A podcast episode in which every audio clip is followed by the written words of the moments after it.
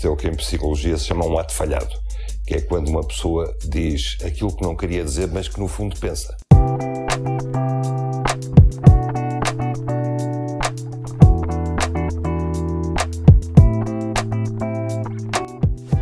Então sejam bem-vindos ao primeiro episódio do podcast Ato Falhado. E para quem acompanhava o The Pinkford Podcast, eu vou rapidamente explicar o que é que se passou e porque é que de repente agora estamos com um novo nome uh, e o que é que se passou com o outro podcast. Um, eu basicamente estava a fazer um podcast tanto em inglês como em português e cada episódio que eu gravava era enfim, era escrito previamente, portanto não era uma, uma, conversa fluida, era aquele tipo de podcast que é tudo scripted e depois sim uh, eu gravo aquilo que escrevi, no fundo. E pronto, eu fazia isso tanto para a língua inglesa como a língua portuguesa, ou seja, era o dobro do trabalho. E eu, sinceramente, não estava a conseguir dar conta do recado, por muito que eu gostasse uh, do tom com que o podcast ficava, porque achava que era, sei lá, era diferente. Eu consumo muito esse tipo de podcasts. Uh, relacionados com psicologia que têm um tom mais educativo e pronto, não é tão pessoal, digamos assim, mas ao mesmo tempo senti que estava a ficar que todos os episódios tinham um tom mais condescendente, no sentido em que parecia que eu estava a dar-vos lições de moral ou que eu sabia mais do que vocês e punha-me assim num género de um pedestal, que também não é uma coisa que eu queira de um podcast. Aliás, aqueles, os podcasts que eu mais gosto têm precisamente esse, essa abertura e esse tom mais pessoal e convidativo e, e, parecem simplesmente alguém a falar sobre uma experiência do que alguém a querer educar-vos de alguma forma, não é de todo um, esse o objetivo. E portanto, basicamente decidi dedicar-me apenas a uma língua porque realmente não conseguia fazer um, podcasts para ambas as línguas, era demasiado trabalho. E por isso, obviamente, decidi dedicar-me à minha língua mãe, não é? Que é o português e por isso achei que ficava um bocado ridículo um, continuar a ter um nome inglês uh, para o podcast quando simplesmente ia falar em português. Achei que isso não fazia muito sentido e decidi arranjar um novo nome uh, que também se relaciona com Freud de alguma maneira, porque ato falhado, para quem não sabe, é outro termo para lapso freudiano. E o que é que quer dizer então lapso freudiano ou ato falhado? Para explicar, nada melhor do que um excerto de um relato uh, feito por Miguel Sousa Tavares, que eu vi na TV 24. E pronto, vamos agora então ouvir este certo que para mim descreve na perfeição o que é que é um ato falhado. E atenção, este certo já é de 2018, portanto isto já foi há um tempo, uh, tenham isso em mente. A sustentabilidade do crescimento necessita da dívida pública a crescer. A dívida pública portuguesa é muito grande, a diminuir. Eu disse a crescer.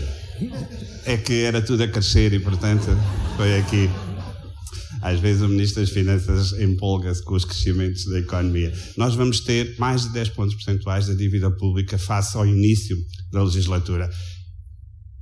Isto é um. 10 pontos percentuais 10 a menos.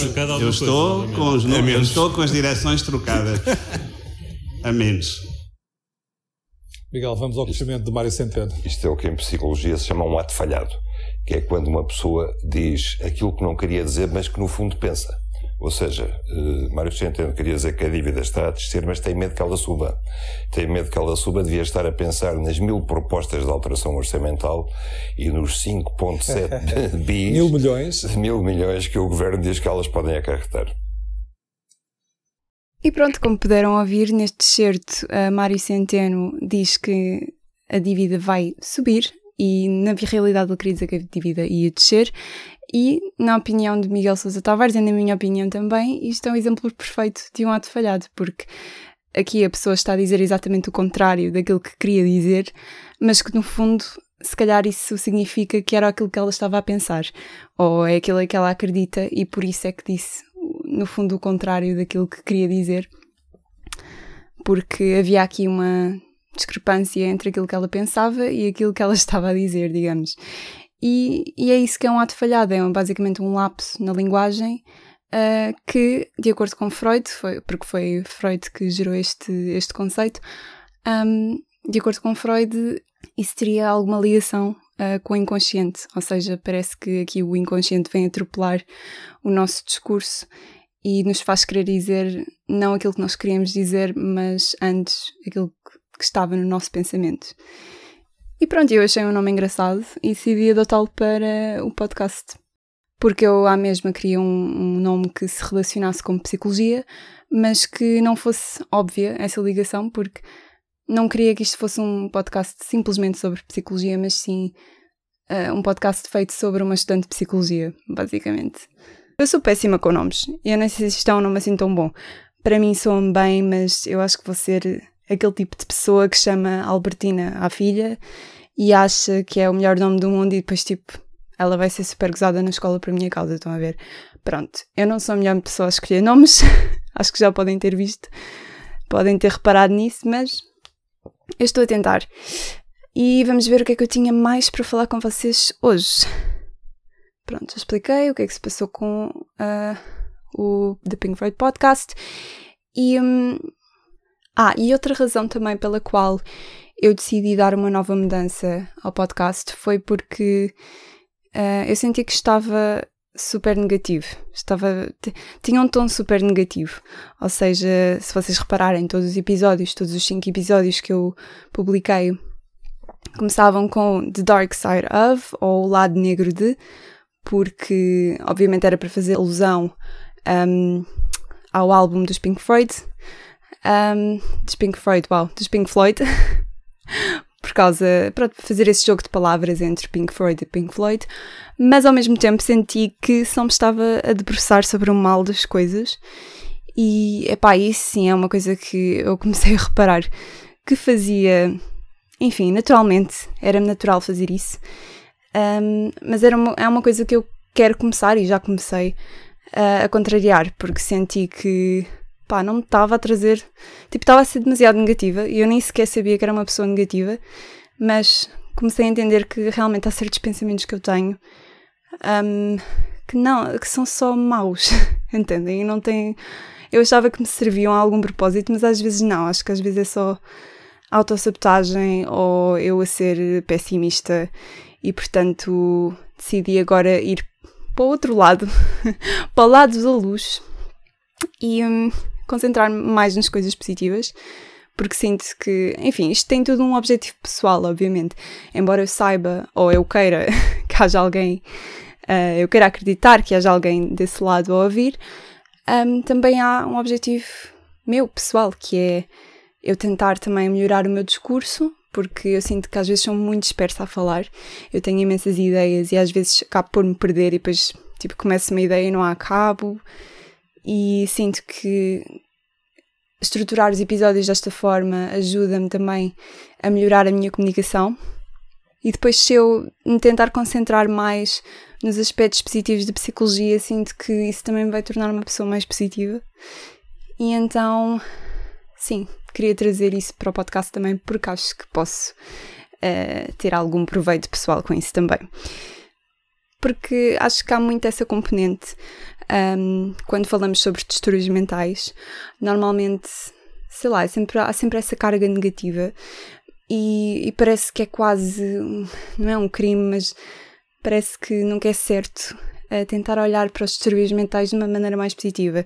Parece que isso de alguma maneira estamos a desvalorizar a condição, etc. Quando eu acho que não, porque se pensarem, há, uh, eu ouvi isto na escola, mas Atenção, já vou explicar que isto não é exatamente assim, mas um, se nós pensarmos que muitos distúrbios mentais são hereditários, e se pensarmos no conceito de hereditariedade, uh, percebemos que se para uma condição ser passada geração em geração, então seria natural que houvesse alguma componente, ou melhor, uh, sim, alguma componente genética que fosse vantajoso para nós, certo? Porque se ela está a ser passada, um, era de, era de esperar, vá, que realmente fosse vantajoso para nós possuir essa característica. Caso contrário, ela não seria passada, não é? Isto é fazendo um bocadinho alusão uh, ao princípio de seleção natural, seleção natural. Mas pronto, obviamente que há imensas condições hereditárias e doenças hereditárias que, tipo obesidade e diabetes, que eu não consigo perceber de que forma é que isso nos traz alguma vantagem para a nossa vida. É, portanto, não sei até que ponto é que isto que eu ouvi dizer na universidade, que eu lembro-me perfeitamente que um professor estava realmente a alertar a nossa atenção para isso, que visto que muitas doenças mentais são hereditárias, isto não, não queria dizer que havia alguma vantagem genética em possuí-las, mas eu depois pus-me a pensar e tipo, não, eu acho que há imensas coisas que são hereditárias e não são propriamente. Uh, e não há qualquer vantagem, mas. Pronto, mas gostei dessa frase no sentido em que nos faz pensar uh, se há realmente algo positivo a extrair uh, de ter uma doença mental. Tipo, se há, se há alguma coisa que nos distinga dos outros, mas de uma maneira agradável e positiva e que contribua um, para a nossa vida ser mais feliz de alguma maneira. E um dos meus filmes favoritos, que se chama Uma Mente Brilhante, um, e eu posso rapidamente uh, explicar-vos mais ou menos uh, do que é que o filme trata. O filme é basicamente um drama biográfico, eu penso que seja assim que se diga. Deixem ver aqui. Sim, é um drama biográfico, exatamente, sobre a vida de uh, Nash, basicamente. A biografia de John Forbes Nash, que basicamente foi uma pessoa, um matemático, com uma, uma carreira respeitável, um, que acabou mesmo por receber o Prémio de Ciências Económicas em memória de Alfred Nobel, que não é a mesma coisa que o Prémio Nobel, mas pronto, é, é igualmente um prémio uh, de mérito. E um, pronto, é um matemático que sofre de esquizofrenia. E basicamente, embora o filme se, seja de alguma forma biográfico, uh, eu sinto que a vida de John Nash serviu mais como inspiração Portanto, não é exatamente uma reprodução um, literal daquilo que lhe aconteceu, simplesmente serviu de inspiração para este filme. Portanto, vejam um filme também com isso na ideia. E ele até é um filme bastante criticado, uh, porque dizem que expõe a condição esquizofrénica de uma maneira muito simplista. E eu tenho exatamente a opinião contrária. Acho que pode ser um filme que nos faz ver. Uh, primeiro, acho que nos consegue um, fazer sentir empatia, ou seja, é muito fácil nós pormos nos pés de, de John Nash e conseguirmos entender como é que ele está a perspectivar a sua vida e a dificuldade que ele tem em distinguir o real do imaginário, porque eu sinto que, pá, é super difícil para qualquer pessoa ser confrontada com a ideia de que aquilo que nós estamos a achar ou a ver eh, não ser real, porque nós só temos a nossa percepção, certo? Tipo, nós só estamos a ver as coisas através dos nossos olhos. Portanto, quando alguém nos diz que nós estamos a ver errado, é, é difícil para nós acreditarmos nisso, porque já estamos, já esperamos, ou melhor, só podemos mesmo contar uh, com aquilo que nós estamos a ver. E hum, pronto, e nesse sentido acho que o filme faz um trabalho excelente. E, e atenção, porque estão a tentar explicar uma, um distúrbio mental através de uma linguagem cinematográfica. E eu sinto que normalmente as pessoas veem filmes de uma maneira muito literal e acham que pá, aquilo que está a acontecer é exatamente um, como seria na vida real, quando isto é só um filme, ou seja, uh, é uma linguagem simbólica, ou seja, aquilo que está a ser-nos mostrado é com um objetivo, é com é para expressar determinada ideia e não é só. Não nos devemos ficar só por aquilo que estamos a ver exatamente, devemos tentar interpretar o que poderá, uh, o que é que poderá o realizador uh, ter querido com isto, basicamente. Temos de fazer essa análise. E, e bom, eu estava a dizer que transmite alguma positividade no, no sentido em que quando John Nash começou a ser medicado para a condição que ele tinha de esquizofrenia, ele sentia que não se conseguia concentrar nos seus estudos matemáticos e etc. com a medicação, ou seja, a medicação afetava também, obviamente que regulava e era capaz de um, controlar uh, os delírios e alucinações que ele tinha, isso era ótimo, mas ao mesmo tempo também controlava os sintomas uh, vá, positivos que ele tinha. Ou seja, a nível de criatividade, ele também notava uma diferença e notava que não se conseguia concentrar tão bem uh, como quando não estava a ser medicado. E isso faz-me pensar que realmente a esquizofrenia lhe oferecia também um, essa vantagem, essa tal vantagem que eu estava a, referir-me no início, ou seja, se calhar ele não, nunca teria recebido aquele prémio se não tivesse aquela condição esquizofrénica. Pronto, é aí que eu quero chegar. E eu gostava de trazer isso também para o podcast. Ou seja, eu gostava, se calhar, de ter, pronto, fazer isso um tema e todos os episódios falar de determinada condição mental e tentar focar-me nas, nas coisas positivas extrair daí, ou seja, sei lá, os autistas têm uma enorme capacidade de concentração, ou seja, nem tudo é mau, entendem? E acho que isso também é capaz de quebrar o estigma cá associado às doenças mentais no geral e queria realmente trazer isso também para aqui. E pronto, e entretanto eu também fiquei bastante tempo sem gravar nenhum episódio e também porque obviamente estava a sentir uh, dificuldade e não sabia exatamente um, como remediar as coisas e entretanto já, já descobri esta solução, mas também comecei a trabalhar, o que não ajudou de todo, uh, mas foi uma experiência super positiva. Eu de momento sou professora auxiliar, ou seja, pronto, estou numa escola de necessidades especiais e estou a dar apoio a crianças com necessidades especiais no âmbito escolar, uh, numa escola primária. Essencialmente é isto. E, e pronto, foi um choque de início porque eu tinha passado, pá, tinha passado meses fechada em casa porque um, eu estava na universidade, acabei, acabei o mestrado há relativamente pouco tempo, em setembro, e portanto até aí, como a minha universidade fechou, eu estava em casa a estudar e tinha muito poucas aulas, quase não tinha nada para fazer. Mas pronto, eh, tive, passei para aí, eu nem, nem quero fazer contas, sinceramente, mas passei bastante tempo fechada em casa, sem muito contacto assim com outras pessoas, a não ser pelas redes sociais. E de repente começo a trabalhar a tempo inteiro um, ehm, num trabalho que nós nem conseguimos propriamente usar máscara porque pá, são crianças e elas só te reconhecem através da cara e ainda por cima têm necessidades especiais, ou seja, nem sequer têm um entendimento do que é que se está a passar. Algumas têm, depende da condição, obviamente, mas muitas delas nem sequer percebem o que é que se está a passar no mundo neste momento. Portanto, é um trabalho onde não, tá, não dá para ter assim muitos cuidados em relação ao Covid, infelizmente. E isso causava-me de início alguma perturbação, porque ao mesmo tempo era super bom, porque parecia que sei lá, eu, eu conseguia esquecer-me do que é que se está a passar e conseguia lembrar-me o que, é que era a normalidade há um ano atrás. E, e, isso era bom, obviamente, mas depois ao mesmo tempo não há, não, as coisas não estão como estavam há um ano atrás.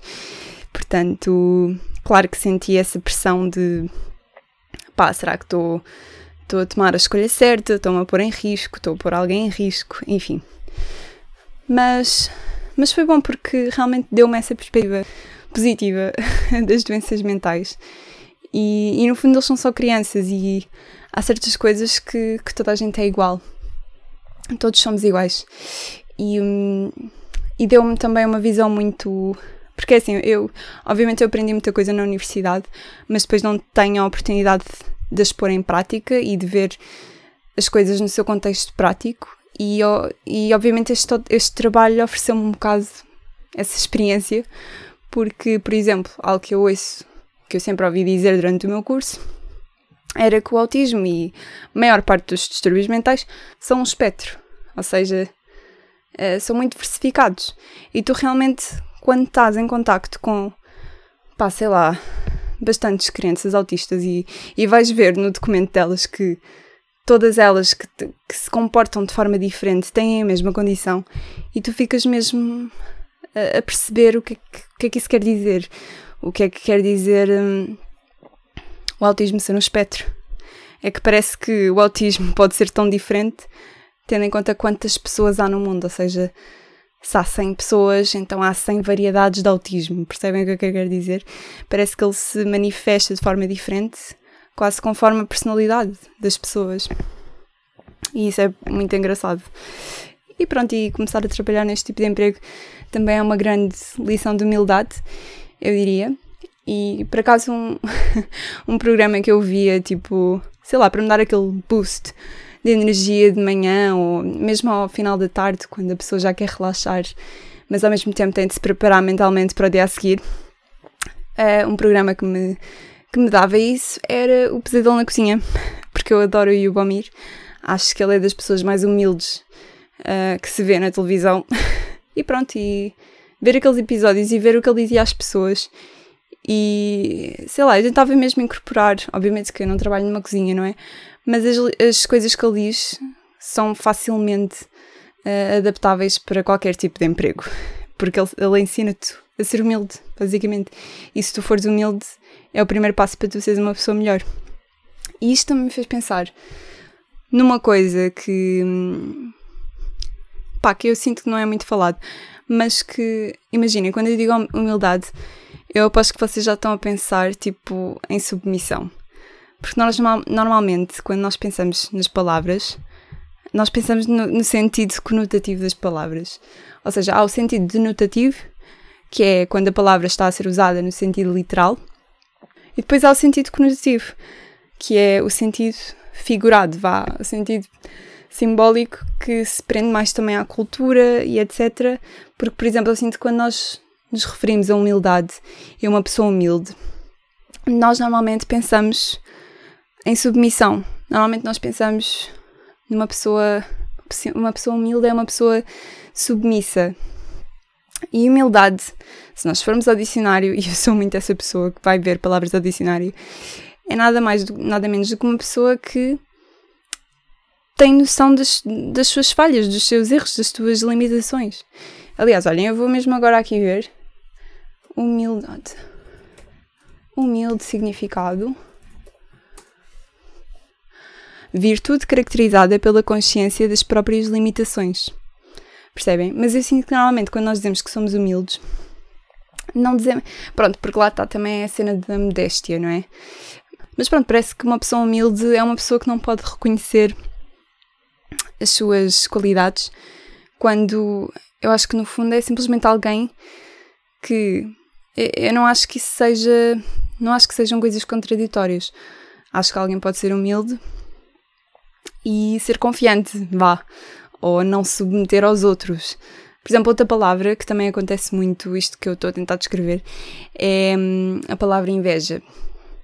Assim, normalmente nós dizemos, quando falamos de inveja, parece que já vem, um, parece que já vem por, por arrasto a noção de que uma pessoa se tem inveja de ti, uh, tipo, se ela, normalmente nós, inve ok, primeiro inveja, o que é que quer dizer inveja?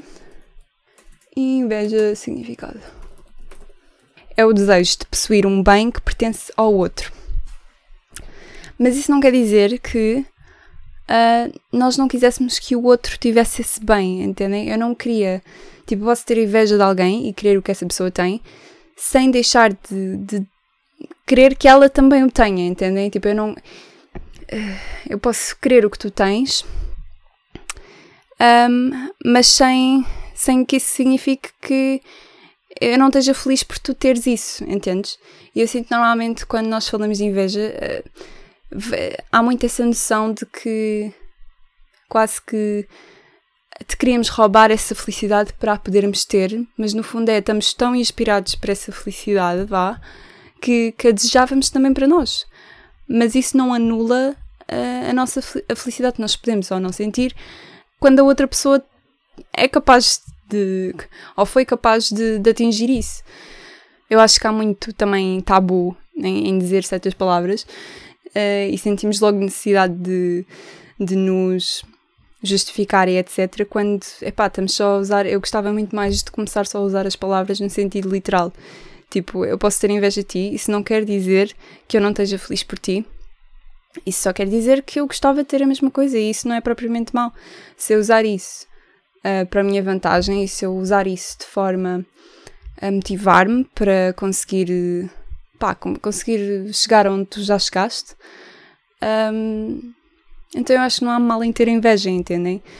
E realmente se nós usássemos, se nós ligássemos mais ao sentido denotativo uh, das palavras, acho que facilitava muito mais a comunicação uns com os outros, sabem? E conseguíamos ser muito mais honestos até, porque não estávamos tão presos um, às palavras em si.